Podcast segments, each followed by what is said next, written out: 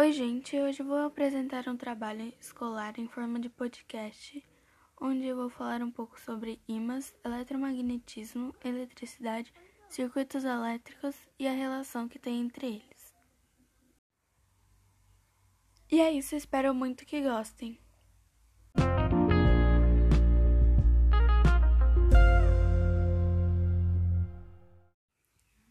Vou começar falando um pouco sobre o eletromagnetismo.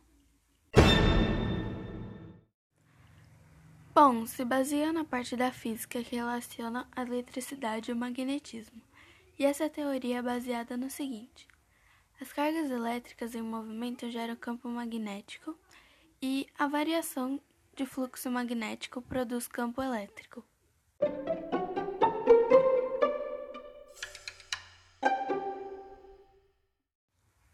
A primeira aplicação dos materiais magnéticos.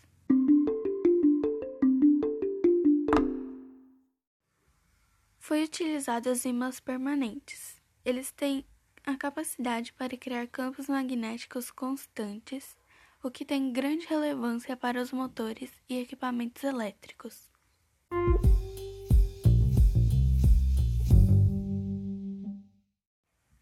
A relação entre eletricidade e magnetismo.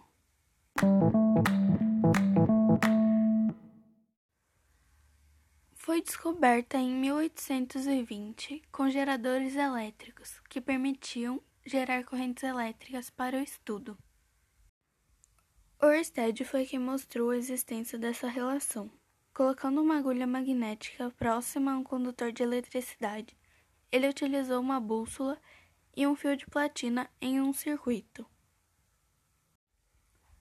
O fio de platina percorria a corrente elétrica, ficava incandescente, garantindo uma corrente suficientemente intensa. E quando o fio se aproximava da bússola, sua agulha magnética sofria deflexão.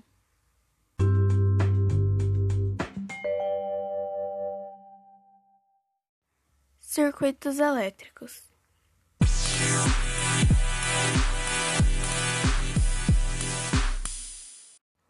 Circuitos elétricos são ligações de elementos como geradores, receptores e capacitores, realizadas por meio de fios condutores que permitem a circulação da corrente elétrica.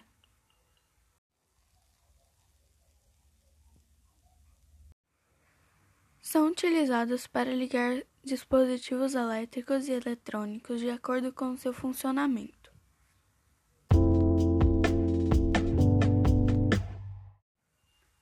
Os geradores fornecem energia para circuitos elétricos.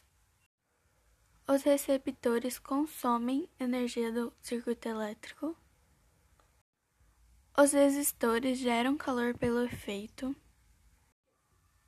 E os capacitadores armazenam cargas elétricas.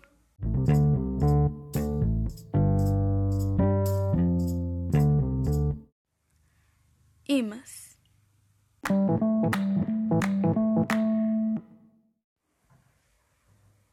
Os ímãs têm dois polos. O polo norte do ímã se alinha em direção ao polo norte geográfico, e o polo sul do ímã se alinha com o polo sul geográfico, por causa do campo magnético da Terra ser o contrário.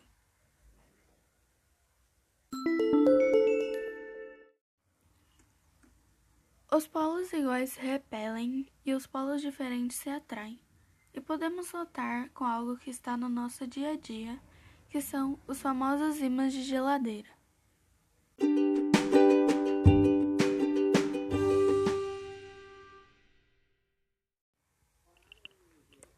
E esse foi meu trabalho de física. Espero muito que tenham gostado. Obrigada por ouvir.